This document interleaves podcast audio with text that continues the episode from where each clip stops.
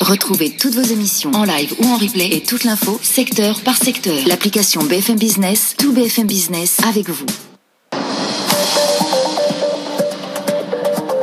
BFM Business présente Tech Co, le grand live du numérique avec Frédéric Simotel. Bonsoir, bienvenue à tous dans Tech Co. Nous sommes ensemble jusqu'à 22h pour rebalayer toute l'actualité de, de, la tech. On aura un débat ce soir d'ailleurs sur le recrutement des hauts potentiels dans les startups. Mais avant de passer aux news de la tech, je vais céder le micro à Étienne Braque. C'est aujourd'hui que se tient la réunion de politique monétaire de la, la Banque centrale américaine, la Fed. Euh, Étienne, qu'est-ce qu'il se dit là-bas? Eh bien, on a un communiqué qui vient de tomber euh, à l'instant, donc avec euh, la Réserve fédérale américaine, la Banque centrale américaine qui maintient euh, ses taux inchangés. Elle révise également à la hausse ses prévisions de croissance pour 2021 et 2022. Ensuite, à 20h30, on aura une conférence de presse donc de Jérôme Paul, le président de la Banque centrale américaine. Pour en parler avec nous, on accueille par téléphone Alexandre Baradès, chef analyste chez IG. Bonjour et bienvenue, Alexandre. Oui, bonjour. Donc là, donc on a une banque centrale américaine qui maintient ses taux euh, inchangés, qui révise à la hausse euh, ses euh, perspectives pour l'année prochaine, ses perspectives de, croissance pour l'année prochaine. Quels sont les, points à, surveiller, notamment pour cette conférence de presse qui va se tenir tout à l'heure à 20h30, et les points aussi à surveiller dans ce communiqué qui vient de tomber? Oui, alors effectivement, il y a des points surveiller dans le communiqué. Vous l'avez dit, donc hein, les, les, prévisions pour 2020 sont un petit peu, un petit peu meilleures que sur les prévisions de, de, de, de septembre.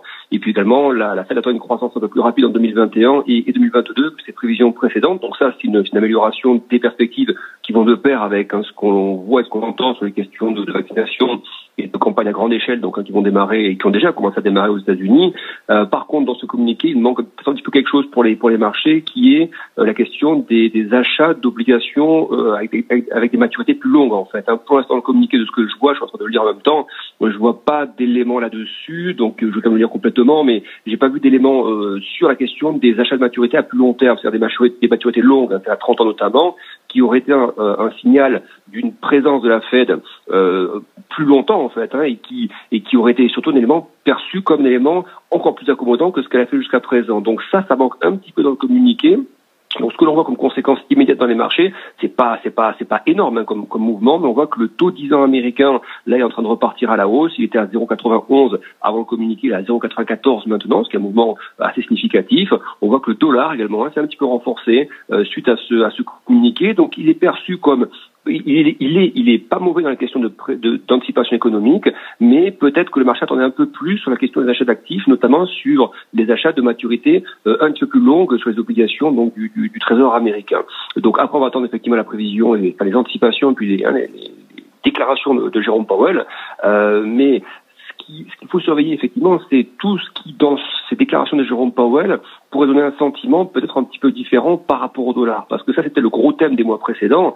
Euh, ça fait huit mois d'affilée quasiment que le dollar euh, se replie.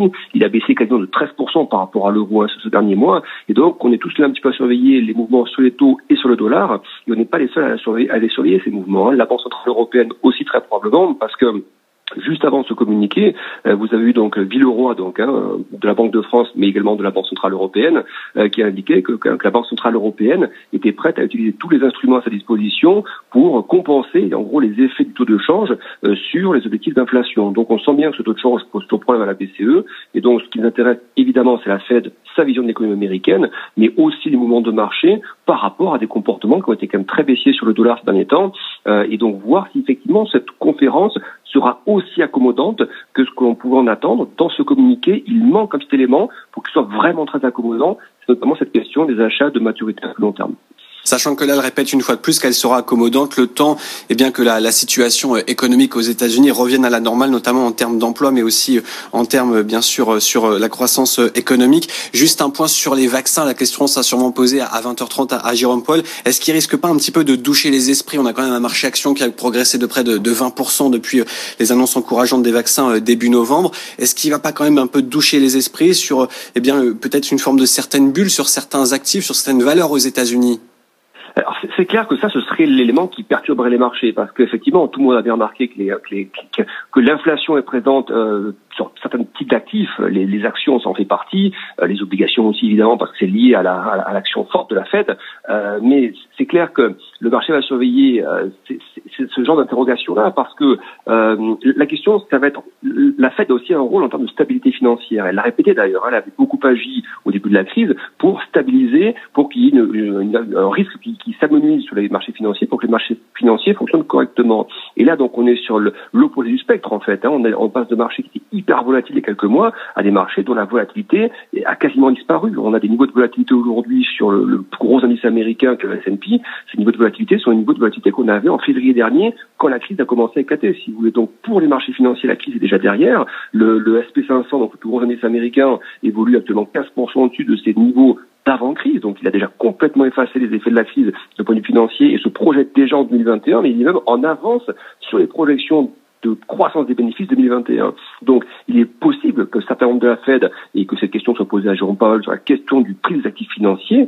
Euh, et puis après, il faut aussi voir comment Powell va réagir, parce que vous avez vu qu'aujourd'hui, aujourd'hui, les choses semblent accélérer au niveau du Congrès américain. Il semble qu'on s'oriente potentiellement vers un plan de, de, soutien de l'ordre de 900 milliards de dollars.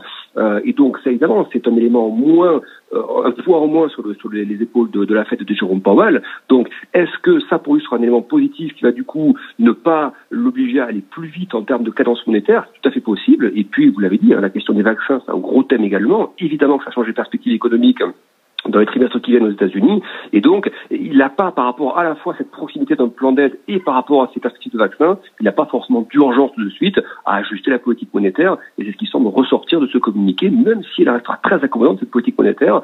Pour l'instant, on n'a pas l'impression que la cadence va s'accroître. Euh, donc, le rythme devrait être maintenu. Merci beaucoup Alexandre Alexandre Barazès, donc chef de la stratégie chez IG. Et puis donc on a un indice S&P 500 qui est parfaitement stable actuellement du côté du Dow Jones. C'est une baisse de 0,2%. Et puis on en parlait sur le rendement obligataire, le 10 ans américain qui cède actuellement 0,5% sous les 1%, hein, toujours avec un 10 ans américain qui est actuellement à 0,91%. Frédéric. Merci Étienne Dorac. Donc voilà ce qu'il fallait retenir en tout cas pour l'instant de euh, annonces de la Banque centrale euh, américaine et on reviendra dessus euh, bah, tout à l'heure et puis dès demain matin. Euh, allez, on, on, poursuit avec les news de la tech et le Bitcoin qui dépasse les 20 000 dollars. Cette fois, c'est la bonne. Hein, cette euh, la monnaie la plus populaire, la crypto-monnaie la plus populaire vient de progresser de 6,16%, dépasser donc, euh, elle atteint donc 20 000, 20 605 dollars cet après-midi. C'est plus 190% de gains depuis le début de l'année et malgré une chute de 25% en mars. Alors on, on se cherche. Hein, les analystes disent bon, on est à 20 000 et on est déjà en train de partir vers les 30 000 dollars en ligne de alors pourquoi? Alors euh, pourquoi? Parce qu'il y a un intérêt croissant des investisseurs professionnels, hein, davantage que le grand public. Il y a aussi le lancement d'un service d'achat, de vente et de paiement par crypto-monnaie euh, par le géant des paiements euh, PayPal. voilà, ça créer un peu d'engouement. Et puis, aux yeux des, des partisans de, du Bitcoin, ben, l'atout de décentralisation de cette crypto-monnaie face à la création monétaire mise en œuvre par les banques centrales, on en parlait à l'instant, maintenant, habituellement, qui étant habituellement déprécié la valeur des monnaies nationales, bien là, on peut un peu plus parier sur le Bitcoin. Autre sujet, euh, une page de l'histoire des réseaux sociaux se tourne. Twitter annonce la fermeture de Periscope. Periscope, vous vous souvenez, c'est cette plateforme de vidéo en direct que l'entreprise avait rachetée en 2015. On écoute ce que nous en dit Simon Tenenbaum. Periscope, un nom associé à l'explosion de la vidéo en direct sur les réseaux sociaux. En 2015, c'est une autre plateforme, Meerkat, qui connaît un succès spectaculaire en quelques semaines. Twitter flaire le filon et rachète Periscope pour 86 millions de dollars avant même son lancement public. Le succès est immédiat, 10 millions d'inscriptions en quelques semaines, l'application est utilisée par des stars, des politiques, François Hollande, président de la République, Périscope est aussi associé aux mouvements sociaux, Nuit debout en France et un live qui à l'époque bat un record avec plus de 80 000 spectateurs. Mais Périscope c'est aussi des controverses, des diffusions d'événements sportifs piratés, mais également des agressions ou des suicides retransmis en direct. Le déclin va s'amorcer au fur et à mesure que Périscope est intégré par Twitter qui lance sa propre fonctionnalité live et puis les autres réseaux sociaux, Facebook ou Instagram qui lui emboîtent le pas. La plateforme est progressivement dépassé, moins de 7 millions d'installations cette année. Pour Twitter, le jeu n'en vaut plus la chandelle. Tiens, ben on reste avec Twitter qui vient de décoper d'une amende de 450 000 dollars en Irlande. Et oui, Twitter doit payer cette amende parce qu'ils n'ont pas notifié une, violation de données intervenue en 2018 et tout ça dans le cadre du RGPD. Oui, les, groupes ont en général 72 heures pour se déclarer, ce que Twitter n'avait pas fait. Et donc, euh, sanction. C'est la première euh, grande entreprise américaine à être sanctionnée par la CNIL irlandaise au titre du RGPD.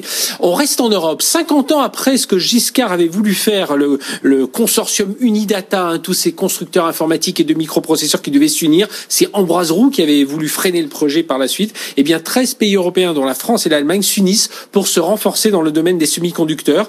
Euh, la part de l'Europe dans le marché mondial, c'est seulement de 10%, hein, c'est 440 milliards d'euros, mais euh, c'est une dépendance trop forte et donc euh, les Européens veulent avoir leur propre industrie plus forte et pourraient-ils utiliser une partie des 145 milliards d'euros du fonds de relance? C'est ce que l'on verra dans les mois à venir. Et et puis un dernier mot avec euh, Huawei.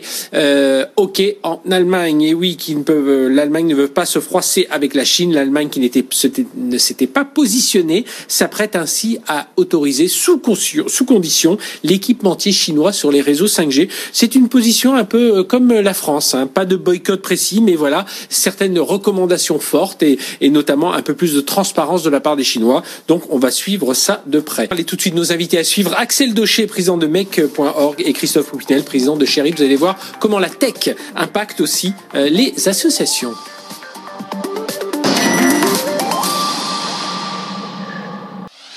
Ou en déplacement, écoutez BFM Business à la radio. À Rennes, 102.4. Les entrepreneurs, ce qu'ils veulent, c'est travailler. C'est normal. C'est leur bébé, c'est leur entreprise. BFM Business à Lyon, 95.3. L'équipe a pris des décisions euh, difficiles, parfois courageuses, souvent, qui portent leurs fruits. À Grenoble, 100.8. Les entreprises changent, elles sont plus flexibles. Ça ouvre en fait le spectre des candidats. Découvrez toutes les fréquences FM de BFM Business sur bfmbusiness.com. BFM Business, la radio de l'info économique et financière.